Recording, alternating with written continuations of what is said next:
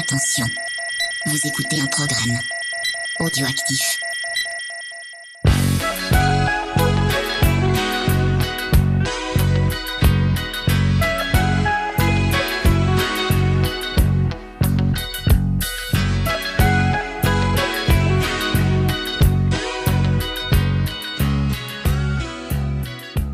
Camarades Bourrinos, bienvenue pour cette nouvelle émission d'émotions et canapé, le format de VHS et canapé qui se concentre sur les émotions que nous ont procuré les films dans un canapé ou en salle.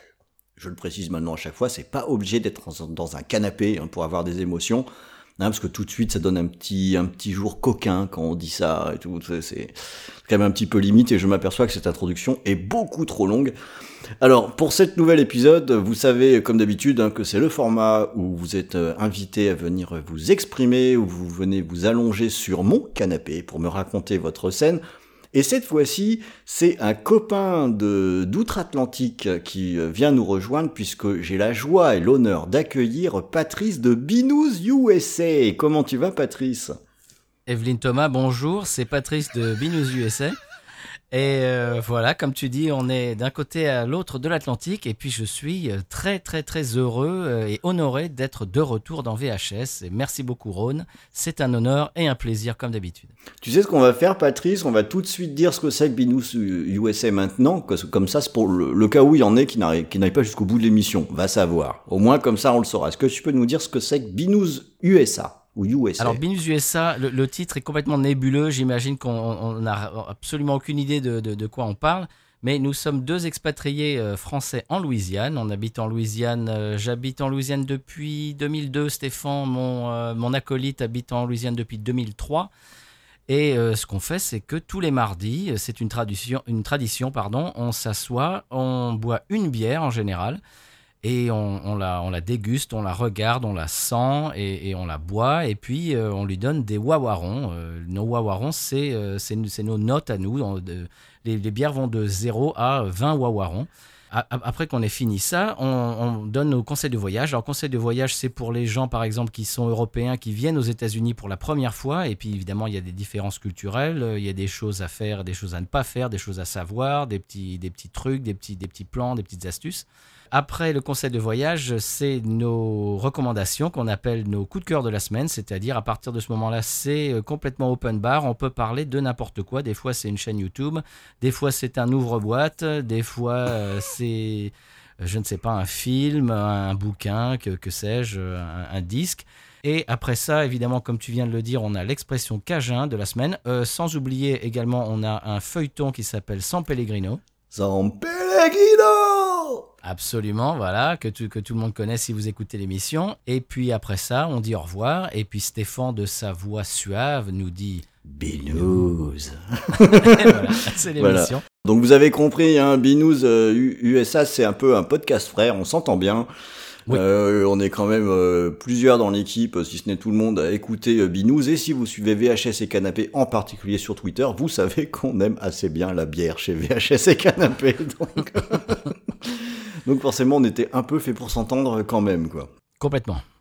Alors du coup, euh, Patrice est avec nous, donc on va euh, dérouler comme d'habitude l'émotion, hein, deux scènes euh, particulières, une pour moi, une pour Patrice. On va commencer par la mienne comme d'ordinaire. Alors cette fois, Patrice, j'ai décidé de m'attaquer à un film qui est cher à Creepers en plus, donc il va peut-être m'en vouloir, mais figure-toi que c'est de Jurassic Park que je vais parler. Oh. tu connais Jurassic Park? Eh bien, je vais avouer euh, devant la France entière, devant l'Europe entière, devant le monde entier que non, je n'ai jamais vu Jurassic Park. Euh, non, j'ai dû zapper ça dans les années 90 et au début, début des années 90, 93, c'est ça 93, ouais. 93. Dans les années 93, euh, je regardais des films, je je sais pas moi, bah, pas beaucoup de films en fait. J'ai l'impression que j'étais vraiment omnubilé par ma guitare parce que je suis musicien. Et au début des années 90, j'étais vraiment à fond dans ma guitare. J'écoutais euh, la scène de Seattle, tout ce qui est Soundgarden, Alice in Chains, euh, Pearl Jam et tout ça. Et j'essayais euh, avec six cordes et dix doigts de, de, de, faire deux trois sons dans, dans, dans ma chambre d'étudiant. Donc non, j'ai loupé Jurassic Park, mais à coup pas. Le fait que tu te concentres sur la musique, c'est une excuse acceptée qui fait qu'on va continuer cette émission Hein, parce que ne pas avoir vu Jurassic Park et venir chez VHS et Canapé, il faut quand même en avoir. Hein. C'est, c'est, c'est... fallait oser. Bon, j'assume. En attendant, voilà, moi c'est de celui-ci dont, dont je vais parler. Donc sorti en 93, hein, euh, euh, Jurassic Park, et en 93, moi j'avais 20 ans. Donc ça y est, l'étau se resserre. Hein, les vannes sur mon âge peuvent continuer. Ça y est, vous, avez, vous connaissez la date. on a quasiment le même âge, donc moi je vais pas t'attaquer sur ça, tu le sais. Ouais, c'est un classique, j'ai l'habitude.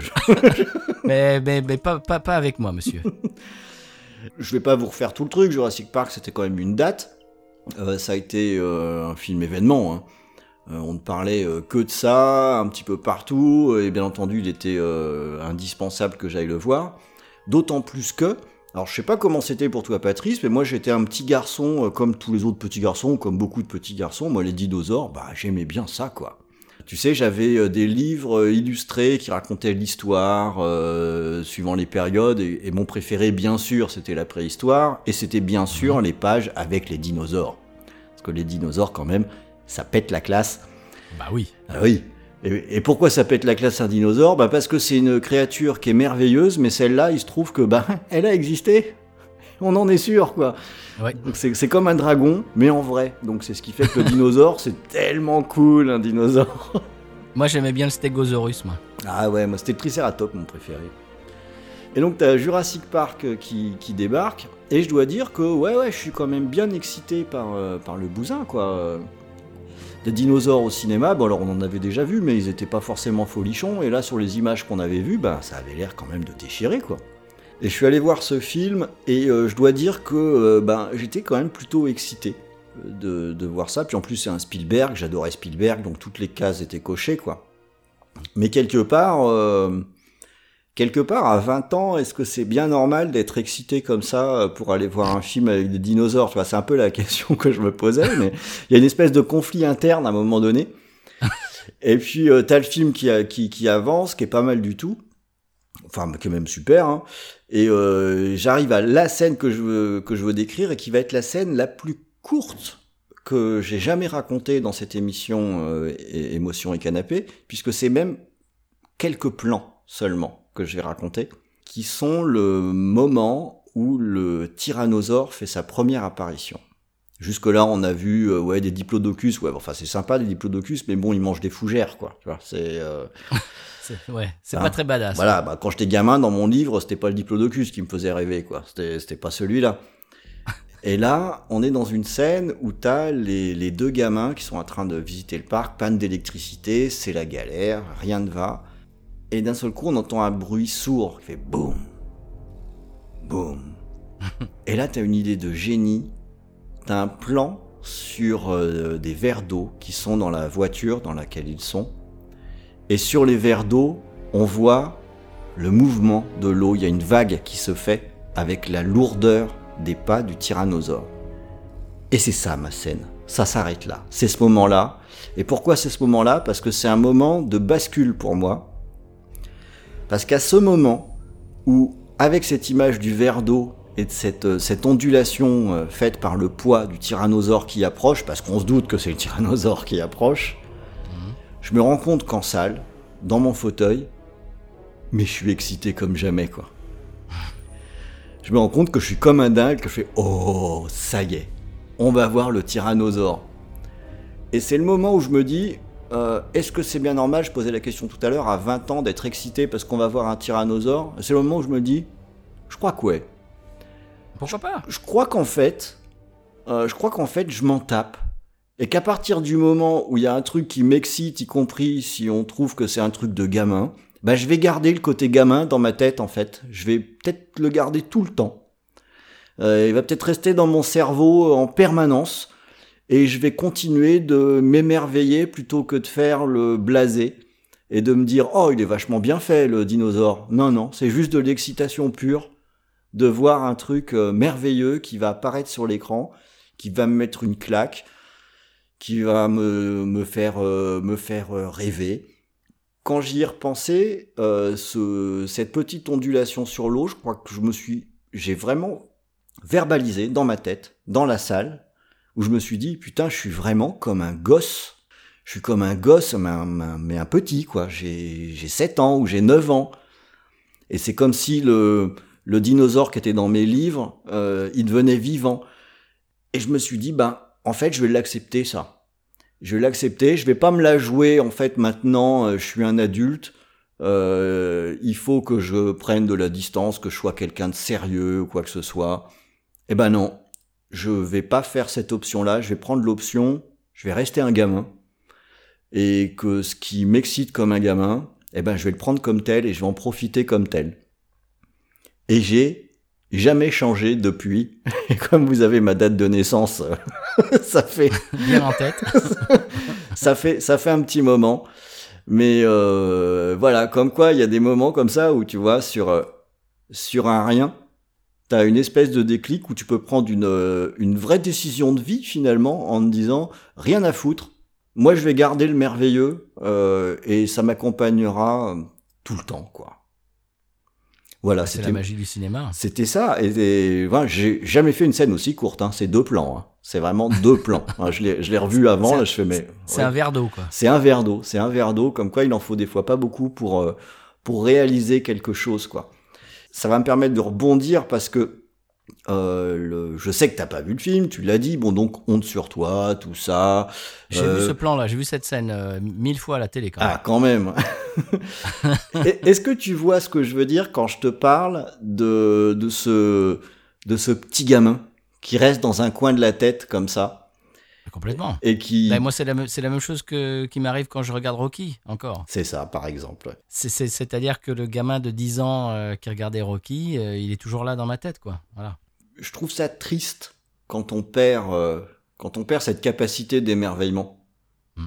C'est devenir un, je sais pas, j'allais dire un comptable, mais c'est pas sympa pour les comptables. Il y a des tas de comptables qui sont des gens Mon beau-fils est comptable. oui, c'est pour ça. Bon, je retire le truc sur le comptable. C'est Patrice qui m'a obligé à dire ça. Hein. C'est après qu'il faut. Mais non. mais tu vas manipuler le montage pour me faire dire ça, j'en suis sûr. Je vais me gêner, tiens. Euh, mais euh, quelque part, c'est que je me dis que euh, le, le, cinéma ou même même d'autres médias en fait hein, euh, nous servent aussi à ça, c'est à entretenir le, le, le, merveilleux, la capacité d'être émerveillé, mmh. la capacité de pas se la raconter en fait, de se laisser aller sans trop se poser de questions. Et si on fait ça, si on oublie un peu le, le contrôle, ben on découvre qu'on n'est pas obligé de devenir chiant quand on est adulte. Mais regarder un film, c'est ça. C'est quand on était enfant, c'est on, nous racontait une histoire, un adulte nous, lisait une histoire, un conte, et on était émerveillé. S'asseoir sur un canapé, euh, dont on en parle aujourd'hui, c'est le titre de l'émission. C'est la même chose qu'être enfant et écouter un, un, conte de Grimm ou Le Petit Chaperon Rouge, c'est la même chose? Exactement. Voilà, c'était mon petit moment comme ça, là, qui était hyper ciblé pour le coup. J'ai jamais fait euh, aussi ciblé. Euh, toi, Patrice, euh, tu t'es attaqué à aussi à, un gros morceau. De quel film est-ce que tu veux nous parler? Alors, je vais vous parler de mon commando à moi, de True Romance. j'ai déjà, j'ai déjà été invité dans C'est alloué près de chez vous et je parlais de mon film préféré avec Reapers. Et aujourd'hui, je vais vous reparler de mon film préféré parce que. Euh, parce que tu vu qu'un film en fait. Bah oui, c'est ça. C'est-à-dire que euh, j'ai une seule euh, VHS et c'est True Romance, donc je ne connais que ce film. Donc je ne peux vous parler que de ça. Euh, Ron, quand tu m'as proposé de, tu m'as invité dans l'émission, j'étais très honoré, très très excité. Tu, m'as dit choisis une scène, une scène de l'histoire du cinéma qui t'a marqué et dont tu aimerais parler. Et j'ai commencé à penser à des choses. Je me suis dit, ouais, cette scène, elle est quand même bien, et celle-là, elle est quand même pas mal. Et puis, ouais, ça, c'est pas mal. Et puis, au bout d'un moment, j'ai dit, mais réellement, quand je vais m'asseoir avec Rhône et qu'on va allumer les micros et que je vais parler de mon cœur, je vais parler de mon expérience, de quelque chose qui me touche et qui marche, toujours qui me donne encore les poils. Là, rien que de commencer d'en parler, je commence à avoir les poils. Euh, qui marche à chaque fois. J'ai pu voir le film, je sais pas, depuis maintenant 20, 30 fois, depuis les années 90, et qui me met toujours euh, en transe, c'est-à-dire que je regarde cette scène, euh, la scène dont je vais parler, et à partir du moment où cette scène commence, il y a trois choses dans cette scène. Il y a l'écriture du scénariste, et il y a le jeu d'acteur des. Bah, il y a quatre choses.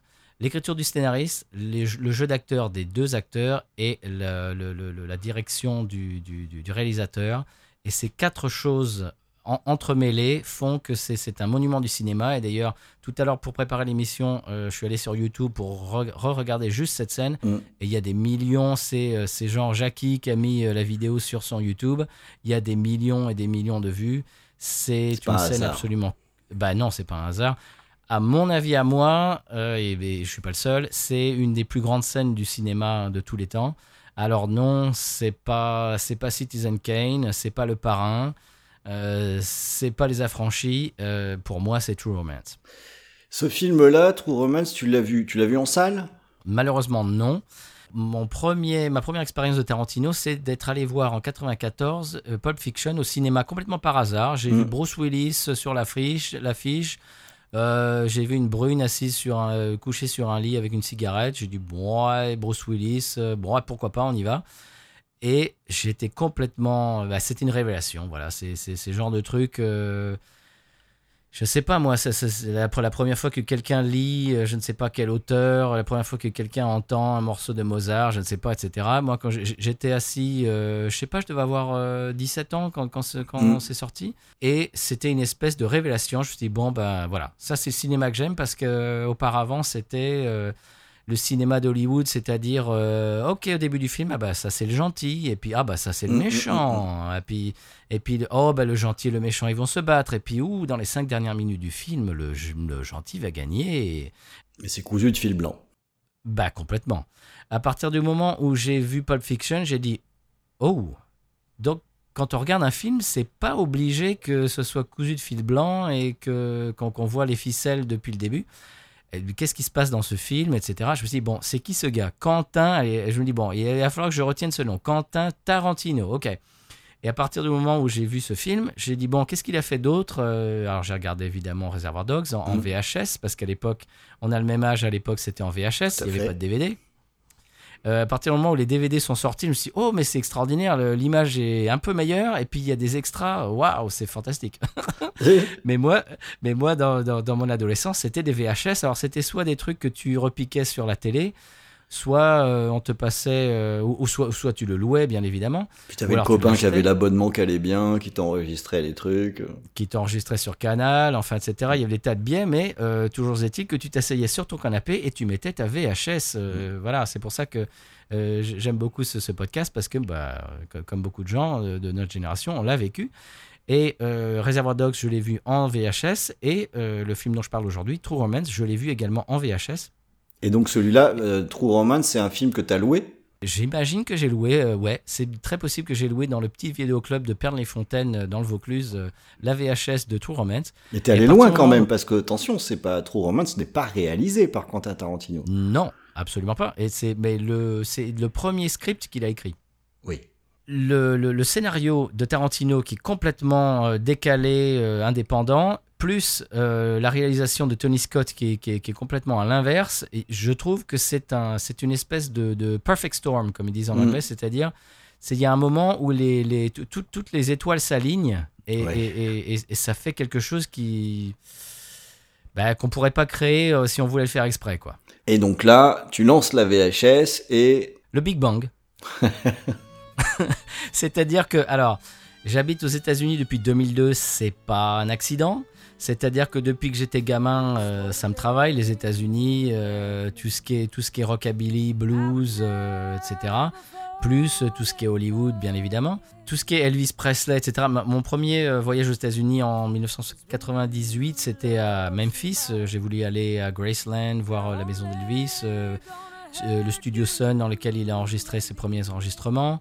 Donc c'est quelque chose qui me travaille depuis que je suis gamin. Scène d'introduction, euh, c'est euh, Clarence Worley qui est dans un bar et qui parle d'Elvis avec du rockabilly dans le fond. Je me dis bon bah voilà, Euh, là, il a écrit pour moi ce film. Enfin j'ai l'impression que True Romance, j'ai l'impression que c'est un, film qui a été fait pour moi. C'est très très rare quand, quand on trouve une œuvre d'art comme ça, un disque, ça peut arriver dans un disque, ça peut arriver dans les, dans les bouquins. On se dit mais ça ça a été fait pour moi. C'est-à-dire que si la personne avait euh, créé cette œuvre d'art juste pour moi, il n'aurait pas fait autrement. Et donc, ce film True Romance, euh, pour moi, c'est le cas. Donc, une introduction. euh, il parle d'Elvis Presley, il est dans le bar, etc. Et le film commence.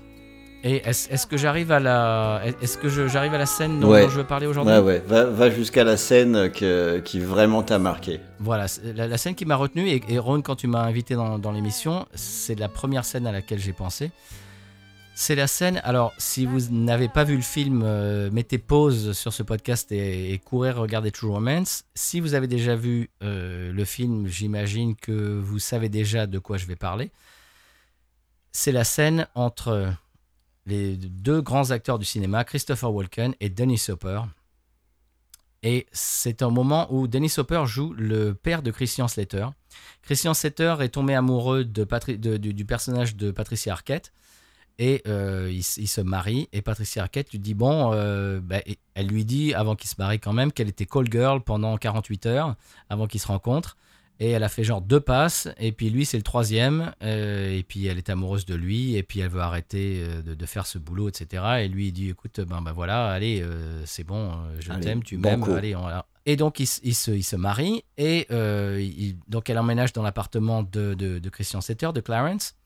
Et le, le personnage de Patricia Arquette lui dit, dit à- dit au personnage, de Christian Setter, euh, lui dit Bon, Alabama, dit à Clarence, il- Bon, il y a un truc, c'est que toutes mes affaires sont dans ma valise et ma valise est chez mon proxénète. Pas de problème, je vais aller la chercher. Bon. Alors lui, il se pointe évidemment chez le proxénète. Euh, le proxénète euh, est joué par Gary Oldman. Mm.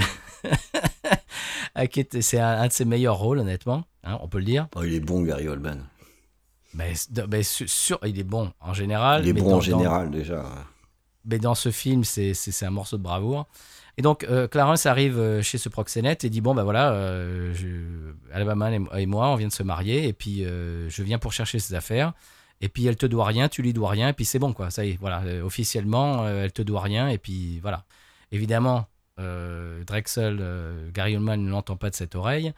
Et puis il s'en- il s'ensuit euh, une bagarre, et à, l'issue de laquelle. euh, euh, le personnage de Christian Slater tue Drexel et, et son, et son garde du corps, Mm. prend ce qu'il croit être la valise de- d'Alabama et rentre à la maison et dit voilà, et puis au, au- au- au détour il passe chercher des hamburgers. Et euh, au moment où il arrive à la maison avec, euh, avec, avec la, la- la- la valise, et dit voilà, bon, c'est la valise. Et puis, euh, oui, au fait, au passage, je l'ai tué, il est mort, voilà. Oui, deux, Et trois donc, broutilles, quoi. Ouais, bon, c'est une journée normale. Ça mardi, arrive, ça arrive. Ça arrive, c'est un mardi, c'est un mardi. Elle ouvre sa valise et en fait, au lieu de ses affaires, il- la valise est remplie de coke. Donc à partir de ce moment-là, bah, c'est à partir de ce moment-là que le film euh, commence un petit peu à partir en, en vrille. Clarence, euh, Clarence, qui est donc joué par Christian Tetter, euh, va voir son père, qui est son père qu'il n'a pas vu depuis qu'il était, je sais pas, qu'il avait 8-10 ans. C'est son, son père qui est joué par Dennis Hopper. Et pour lui dire, parce que son, son père était anciennement dans, dans la police, et Mm. pour lui dire, bon, écoute, est-ce que tu peux téléphoner à tes copains dans la police pour vérifier si euh, bah, s'ils sont pas un peu sur ma trace, s'ils savent que c'est moi qui l'ai fait, pour voir si je suis un peu euh, un petit peu dans, dans, dans de mauvais euh, dans les mauvais draps ou pas, ou si ça va quoi. Et donc euh, Dennis Hopper vérifie, dit non mais t'inquiète pas, ils savent rien, ils, ils se disent bon bah c'est un proxénète euh, dealer de drogue qui est mort, c'est pas grave, ils en ont rien à cirer. Ok, et donc euh, Clarence s'en va. Et donc tout ce que je viens de vous raconter, c'est euh, ce qui se passe juste avant la scène dont je vais vous parler. C'est ce qui nous amène à la scène. Voilà. Et ce qui nous amène à la scène, c'est Dennis Hopper qui arrive. euh, ben, donc, son fils est parti avec sa femme, avec sa nouvelle femme, viennent de partir. Et tout simplement, Dennis Hopper euh, rentre chez lui après sa journée de boulot. Et il rentre dans son euh, mobilhome et il ouvre la porte. Et il se prend une droite dans le nez et il tombe dans les pommes. Une seconde après, il se réveille, il est menotté, euh, il est assis sur une chaise, il est menotté et il est entouré de gangsters de la mafia de Détroit. Et le chef des gangsters, c'est Christopher Walken. Donc vous avez compris qu'il n'est pas dans de beaux draps. Pas forcément, c'est pas forcément sa, me- sa- sa meilleure journée. Alors Christopher Walken commence à lui dire bon, euh, je, je vais, je vais pas y aller par quatre chemins. Ton fils a volé ma drogue. Il a tué un ami, un, un- un- un sous-fifre euh, à moi qui s'appelle Drexel. Il a complètement, euh, lui, lui, lui et sa et sa petite euh, et sa petite euh, nana sont arrivés. Ils ont défouraillé partout. Ils ont tué tout le monde et ils ont ils ont volé ma coke. Et là, tu vois la tête de Dennis Hopper qui dit Mais de quoi il me parle là? Parce que lui, tout ce qu'il tout ce qu'il sait, c'est que son fils vient d'arriver. Son fils est venu, genre, la veille. A dit Bah, je viens de me marier, on part à LA. Est-ce que, bon, il s'est passé une bisbille, mais est-ce que ça va etc. Au début, au début, il dit Non, je sais absolument pas de quoi vous voulez parler. Alors, il y a Christopher Walken qui dit euh, Ouais, alors c'est bizarre parce que vos voisins ont vu une Cadillac rose arriver, la, la Cadillac rose de ton fils, et puis ils sont, ils repartis quelques heures après. Donc là, il voit que bon, il peut pas le bullshiter. Il dit bon bah oui, euh, bah oui, Clarence est arrivé euh, avec sa femme. Et puis on est allé euh, manger petit déjeuner et puis il m'a dit bah on part en lune de miel. Est-ce que tu peux m'avancer quelques quelques ronds? Et, puis ils sont repartis. Puis je sais pas où je sais pas où ils sont. Je sais pas où ils sont partis. Ils m'ont pas dit. J'ai oublié de demander. Ils ont oublié de me le dire et puis voilà, il est parti. C'est là que ce, cette scène, je pourrais faire un play-by-play comme ils disent dans, dans le sport, c'est-à-dire que chaque mouvement de, de muscle, muscle facial de, ces deux acteurs, c'est une masterclass du jeu d'acteur et de l'écriture de scénario. C'est-à-dire que il se passe tellement de choses qui sont non dites, mm. qui sont jouées à moitié comme dans la vie, c'est-à-dire on fait semblant de rien, mais on voit quand même que euh, y a deux trois euh, muscles faciaux qui font que quand même on a compris que, mais on essaye de rien dire. C'est tout dans la, comment dirais-je, dans la nuance. C'est tout dans le. Il y a, un, millimètre de, zygomatique d'un côté, un sourire de l'autre côté, et tout, tout se passe dans une espèce de je te montre rien, mais je te dis quand même euh, par mes expressions, etc. C'est absolument fantastiquement joué. Et donc il y a euh, Christopher Walken qui lui dit Bon, écoute, il dit Moi je suis sicilien, mon père était sicilien, et les Siciliens sont les champions euh, du monde de, du mensonge. Mon, père était le, euh, champion euh, poids lourd euh, des mensonges. Je sais absolument voir un menteur. Je sais exactement tous les tics, toutes les attitudes du, langage corporel du mensonge. Donc, là, tu as l'impression que tu me montres rien, mais tu m'as tout montré. Je sais que tu mens, je sais que tu sais où il est. Donc, ce qui va se passer, c'est que soit tu me le dis maintenant, soit je te torture, mais je vais quand même, tu vas quand même me dire euh, ce qui s'est passé euh, avec ton fils, où il est, et euh, tu, me, donneras une adresse. Et, ça, c'est le moment charnière de, la scène dont je suis en train de parler. C'est-à-dire que auparavant, Christopher Walken a proposé à Dennis Hopper une cigarette. Et Dennis Hopper, au début, disait non, non, c'est bon, j'ai pas besoin de cigarette. Et à partir du moment où euh, Christopher Walken lui dit ça, je sais que tu mens et je vais te torturer jusqu'à ce que tu me dises euh, le fin mot de l'histoire. Euh, Dennis Hopper lui dit Bon, cette cigarette là que tu m'as proposée tout à l'heure, je vais la prendre. Et la musique commence à jouer. Et là, là j'ai les poils rien d'en parler. Mmh. C'est-à-dire que tu réalises que Dennis Hopper a compris qu'il allait mourir. Et il vient de faire un choix, c'est-à-dire qu'au lieu de balancer son fils, euh, qu'il a abandonné à l'âge de 8-10 ans, au lieu de le balancer, il va se suicider par, euh, par, le truchement de, euh, de, Christopher Walken. Il s'est dit, bon, bah là, tout pour le tout, je ne veux pas qu'il me, me torture, parce que s'il me torture, je sais pas, je sais pas, jusqu'au moment où il va me torturer, puis je vais lui dire. Et il décide qu'il va mourir pour sauver son fils. Et là, moi, c'est... Alors, on disait en, hors micro, euh, on disait hors, micro Ron que euh, dans émotion au canapé, il y a des, choses qui ressortent du, ressenti, etc. On est là pour se déboutonner. J'ai une relation assez fusionnelle avec mon père et euh, dans les films, quand, quand, il y a un rapport père-fils, ça me touche particulièrement. C'est quelque chose qui, qui, me rend vraiment. qui parle. Bah, qui me parle vraiment. C'est la relation père-fils, euh, c'est spécial. Si, vous êtes père et que vous avez un fils ou tout simplement vous avez un père, vous, le savez. Alors des fois, il y a, des gens malheureusement qui n'ont pas un rapport super fusionnel avec leur père. Ça, bon, ça, dépend des personnalités, mais moi j'ai euh, grandi avec un, papa poule, c'est-à-dire que mon, père me protège, mon père, euh, je, peux, je peux faire ce que je veux, mon père, mon père sera là pour, pour me protéger et, et pour m'aimer. Et les rapports père-fils dans, les films, c'est toujours quelque chose qui me, prend à la gorge. Et, cette, euh, cette scène-là, c'est le père qui était un père absent, euh, on l'a vu euh, dans la, scène d'avant, mais qui décide de protéger son fils et de se suicider pour protéger son fils. Et à partir de ce moment-là, Dennis Hopper décide de faire en sorte que Christopher Walken le tue. Et donc il lui explique une histoire. Alors déjà, euh, euh, Dennis Hopper, on voit que il a un chien qu'il appelle, euh, son chien s'appelle Rommel. Donc on imagine un petit peu euh, politiquement là où il se situe. Dennis Hopper décide de l'enrager et de, de lui, de lui faire un dernier fuck you, comme on dit aux États-Unis, et de lui dire que un fait qui est apparemment historique.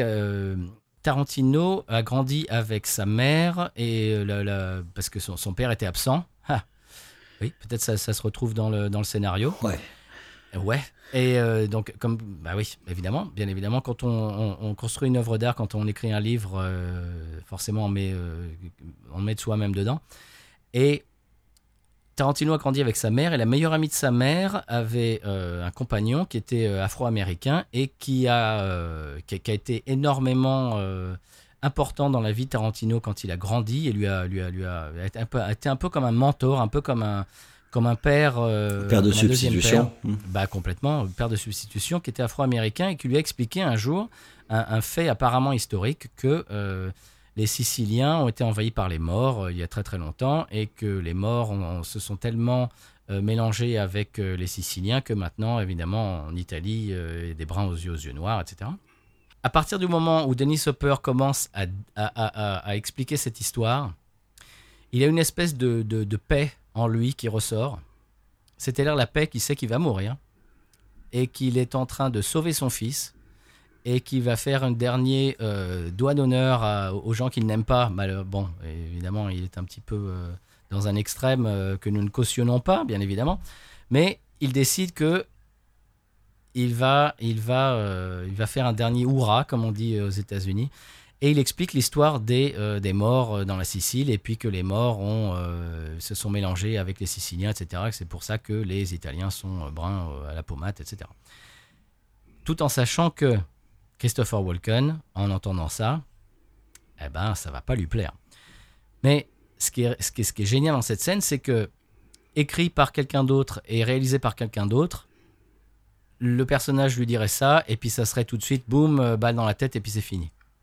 Mais la magie de cette scène, c'est que Christopher Walken, il entend ça, et il se marre. Mm. Parce qu'il se dit, j'ai jamais vu ça. C'est-à-dire qu'en général, moi, quand je torture quelqu'un, il se, il, il se fait dessus, il, est, il a peur, et puis c'est- il, dit- il lui, il me dit tout ce que je veux savoir.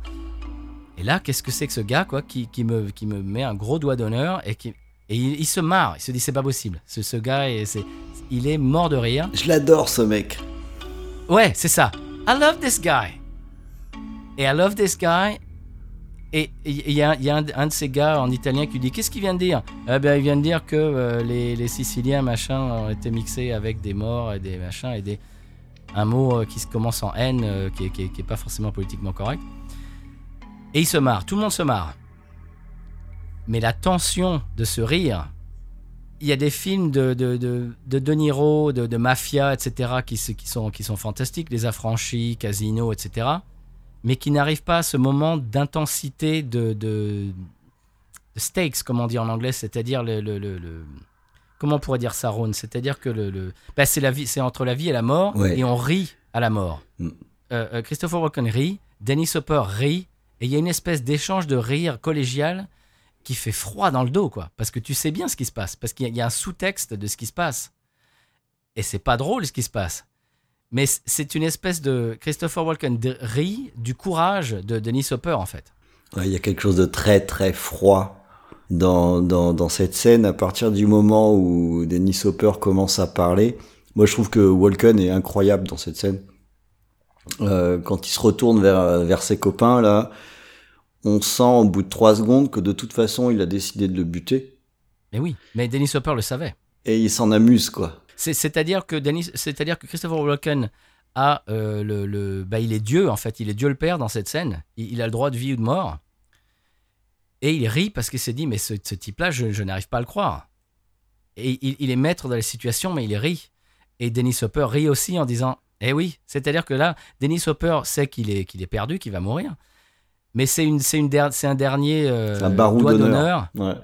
Mais c'est fantastique parce que en faisant ça, il, croit sauver son fils, mais, dans sa vue, il, sauve son fils euh, avec cette histoire. Et cette scène est absolument fantastique. Et, ce que je disais tout à l'heure, c'est-à-dire que ne serait-ce que dans les petites mimiques, dans les, muscles du visage qui, bougent et qui ne bougent pas, et, le rire qui est un rire forcé ou qui est un rire euh, gêné. Il y a du non-dit dans, cette scène qui est absolument fantastique. Et évidemment, euh, vous, l'avez compris, Christopher Walken se retourne, prend un flingue, et puis il rit. Pendant pendant qu'il prend le flingue, il dit Mais c'est pas possible. Et il se retourne, et, et- et évidemment, il, il tue Denis Hopper, et il dit Putain, cet enfoiré, j'avais tué personne depuis 1982. Et il y a, il y, a, il y a un truc qui est, euh, qui, qui- je trouve, que- alors je, je suis pas un énorme admirateur de Tony Scott, je dois, je dois avouer, mais j'aime bien Mhm. ce film-là. Et j'aime bien euh, cette scène-là aussi. Et euh, notamment parce que il y a un truc que fait Christopher Walken que je trouve mortel, quoi. Parce que on comprend très très vite, comme tu l'as très bien expliqué, que les choix sont faits. Qu'il y en a un qui a décidé de se sacrifier et que l'autre sait très bien qu'il va le fumer. Et il y a un côté en tant que spectateur où euh, finalement on se met un peu à la place de Christopher Walken en disant euh, jusqu'où il va aller dans son histoire? Et plus il raconte son histoire, plus tu te dis il faut que l'histoire dure encore parce que on voudrait voir jusqu'où va aller l'histoire qu'il raconte avant qu'il se prenne la balle. Il va avoir un petit sursis. Même euh, Walken où il est, enfin encore une fois, il est évident qu'il va le fumer il y a, il y a un côté euh, dans, dans, dans son... Je pense qu'il y a un vrai amusement aussi, qui est particulièrement sadique d'ailleurs, Complètement. de, de se dire, je vais quand même le laisser euh, continuer pour avoir la fin, quoi, pour voir jusqu'où va aller ce mec-là. Jusqu'où il va aller, ouais. Et euh, je trouve ça, euh, ouais, je trouve ça vraiment intéressant. Après, Christopher Walken m'a toujours euh, foutu la trouille. Tu parce que tu t'imagines dans cette situation-là, mais tu, tu fais dans ton froc, quoi. C'est clair. C'est clair. Et alors, ce qui est très fort, ce qui est très fort de Denis Hopper, du personnage de Denis Hopper, c'est que, en général, lui, ce gars-là, il est arrivé euh, au rang de la mafia où tu te salis pas les mains. Mm. T'as tes sbires, tu, tu, tu, tes sbires pour faire ça. Et d'ailleurs, derrière lui, derrière euh, Dennis Hopper, il y a euh, cet acteur qui est, qui est dans les, les Sopranos. Et là, et là, tout de suite, ça me, ça me vient pas à la, à la tête, mais euh, c'est Tony Soprano, quoi. Acteur qui était complètement jeune, inconnu, etc. Voilà, bon, voilà, là, on a, un- on a une panne de cerveau, mais c'est pas grave, vous, vous l'aurez, compris euh, chez vous. Et c'est-à-dire que d'habitude, euh, Christopher Walken est arrivé au rang de la mafia où tu ne te salis pas les Mm. mains. Et Dennis Hopper est arrivé à rentrer tellement profond dans son amour propre que Christopher Walken, il a plus de contrôle. Alors que son personnage est complètement 100% contrôle au départ. Même dans sa gestuelle, ça se voit. hein. Il se... Mais tout, quand mais il se retourne gestu- pour parler à ses, à ses, à ses sbires, euh, il tourne pas la tête, total. il tourne complètement ses épaules, il reste très très raide. C'est, euh, c'est, Oui. tu vois, moi je l'ai, je l'ai lu cette scène comme euh, pratiquement le fait que que Walken le, le fume comme une récompense pour une bonne histoire. Le, euh, je me suis posé la question, je l'ai regardé plusieurs fois, du coup, le- la scène. Et euh, je me suis à un moment donné, je me suis dit, mais en fait, je crois qu'il est aussi euh, vraiment amusé et un peu épaté par le par, Par le le côté culot. ouais, par le côté bravache quoi. Par, de, que en récompense entre guillemets en récompense, hein, on s'entend bien. euh, au lieu de lui arracher les ongles, il le bute. Toi, une balle dans la tête et puis basta. Quoi. Un peu euh, sur le principe de euh, tu m'as réellement bien amusé finalement. Tu m'as réellement bien amusé. euh, tu mérites de mourir tout de suite quoi. Alors peut-être que je me trompe, hein, mais c'est en la regardant plusieurs fois, je me dis bah il est tellement en contrôle que j'ai un peu de mal à croire qu'il perde ses nerfs.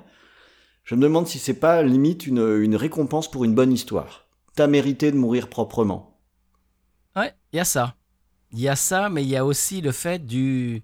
Tu m'as tellement blessé dans mon amour propre qu'au lieu euh, de, de demander à un de mes sbires de le faire, je vais me salir les mains, ce qu'il fait réellement, parce qu'après il a du sang sur les mains et il, il- il- il- il met sa main dans Mm. le- dans l'aquarium pour, euh, pour enlever le, le sang et il dit merde, euh, j'ai du sang sur les mains, euh, cet enfoiré. Et là, il est tellement blessé, mais en même temps bluffé, comme tu dis, c'est possible aussi. A- je, je- crois que c'est il y a les deux en même temps. Il y a peut-être les deux en même temps, ouais. et il Ouais. est blessé. Mais ce qui est, ce qui est intense, c'est- c'est-à-dire que depuis tout à l'heure, on, on a cette discussion sur cette scène. C'est une scène qui dure 10 minutes. Ça fait, je sais pas, 20 minutes qu'on en parle parce que parce qu'il y a tellement, il y a tellement de non-dits, il y a tellement de, de c'est chargé comme scène. Moi, je trouve qu'elle est formidable ou à partir du moment où finalement, quand il demande la cigarette, euh, tout est déjà joué, quoi. Et c'est ça. C'est là que le- les dés sont jetés. Mm. Euh, Denis Hopper sait qu'il va mourir, il se sacrifie et il se dit bon, je vais mourir, mais je vais mourir maintenant. Christopher Walken sait qu'il ment. Et à la fin de l'histoire de Denis Hopper sur les Siciliens, il lui dit et c'est un fait historique. Et là, est-ce que je te mens? Mm. Et là, au moment où Dennis Hopper dit ça, c'est lui qui a la main. Il y, a il y a un truc qui me que, que, que j'ai réalisé, c'est que c'est la deuxième fois dans le cadre de cette émission qu'on aborde un film qui est écrit par euh, Quentin Tarantino. Mhm. La première fois, c'était avec euh, Inglorious Bastard, où c'était euh, One Oui. AM qui était venu. Et euh, ça fait deux fois où les scènes qui sont retenues sont des scènes de dialogue, pas des scènes d'action, pas des scènes euh, spécialement euh, visuelles, mais des scènes de dialogue et des scènes de tension et des scènes avec des non-dits. C'est peut-être pas un hasard. si, si on regarde les bonus euh, de True Romance et qu'on lit un petit peu des interviews de l'époque, euh, Quentin Tarantino a été vraiment euh, ultra ultra flatté que euh, Christopher Walken n'ait pas changé une seule virgule de son Mhm. dialogue. C'est-à-dire qu'il a, il a regardé le film et il s'est dit mais c'est extraordinaire, Christopher Walken n'a pas changé, mais ne serait-ce qu'une virgule. Il n'y a, a pas un temps mort dans la phrase, il n'y a pas un- il n'a rien changé. C'est-à-dire, et- Quentin Tarantino, qui évidemment euh, respecte euh, Christopher Walken comme, euh, comme tout le monde, et, puis, et, même plus, puisqu'il est évidemment fan de cinéma, était vraiment touché que, que, que, cet acteur ait décidé de ne pas changer, ne serait-ce qu'une virgule à, à- à son, à, son, À son script, ouais. ce qui est extraordinaire. Et il y a une seule chose qu'ils ont improvisé, je ne sais pas si tu le sais, est-ce que tu sais la- la- le, le dialogue qu'ils ont euh, improvisé? À un moment, Dennis Hopper dit en anglais euh, euh, That makes you part eggplant. Tu, tu es, tu es, moi, tu es euh, euh, en partie aubergine. Mm. Ce qui est à dire, au- aubergine aux États-Unis, c'est un, c'est un mot un petit peu, comment dirais-je, ra- ra- racial. Aubergine, c'est une espèce de d'argot pour euh, quelqu'un qui, qui n'est pas blanc, quoi, en fait. C'est métis. Ouais, euh, ouais, c'est métis, c'est noir, etc. C'est- un mot qui est, qui est, qui est- qui est racisé. Et donc, donc ça, ça, ça n'était pas dans le script. Et Christopher Walken lui répond And you're a cantaloupe. Était un melon. Et, et- et c'est juste avant qu'il lui balance le- le- le- le- le- la balle dans la tête. Mm. Et ça, c'est les, les deux phrases, les deux seules phrases qui sont pas dans le script. C'est-à-dire que, que tout ce qui est venu avant, c'est exactement ce que, ce que Tarantino a écrit. Et ça fait la force de cette scène. Et ce qui est extraordinaire pour moi, c'est que dans les mains d'un autre euh, réalisateur, ça aurait peut-être pas au- autant fonctionné que ça, cette scène. Ça aurait- je suis sûr que ça aurait été bon, mais c'est pas forcé que ça aurait fonctionné autant. Et dans, et dans les mains de deux autres acteurs, on sait pas. Bon, évidemment, on peut jouer aux prédictions, etc. Mais je trouve que ce qu'on disait tout à l'heure sur ce film, c'est une espèce de vortex de, de, de, de, chance, d'étoiles qui s'alignent pour, pour faire un, un tout qui est, qui est- qui est extraordinaire. C'est ce que je disais avec euh, Creepers dans euh, Mon C'est alloué près de chez vous. C'est-à-dire que le script de Tarantino, le- le- le- le- la direction de, de Tony Scott et ces deux acteurs-là font que tu mets ces quatre choses ensemble et ça te donne quelque chose d'absolument exceptionnel. Et Mm. tu, si tu changes un de ces quatre aspects, est-ce que si ça avait été Christopher Walken avec un autre acteur, est-ce que ça aurait été autant euh, intense? On ne sait pas. Bah, c'était c'était une, une jolie scène. Merci Patrice de nous avoir euh, rafraîchi la mémoire sur ce sur ce chouette moment de cinéma. Et eh bien écoute, je crois qu'on arrive au bout de l'émission. Euh, merci beaucoup d'être venu partager avec nous euh, cette euh, cette jolie scène, de nous avoir aussi raconté comment tu l'as ressenti. C'était bien. Moi, ça m'a beaucoup plu. Bah, merci de m'avoir invité. C'est toujours un plaisir, un plaisir chez VHS et je serai là, même si c'est au milieu de la nuit, vous m'appelez, je fais un podcast sans problème. C'était avec un énorme plaisir. C'est c'est un, c'est un, bah, c'est un plaisir. Voilà, c'est un honneur et longue vie à VHS. euh, voilà, je suis très content d'être là. Allez, bah écoutez camarades Bourinos, hein, euh, on va conclure cette émission sur ces bonnes paroles. Euh, on se retrouve bien sûr avec des nouveaux programmes, vous en avez l'habitude, on est sur un rythme quasi hebdomadaire, on est à la limite de l'industriel. Et je vous dis rendez-vous pour le prochain Émotion et Canapé, si tout va bien dans un mois. Merci Patrice et salut les Bourinos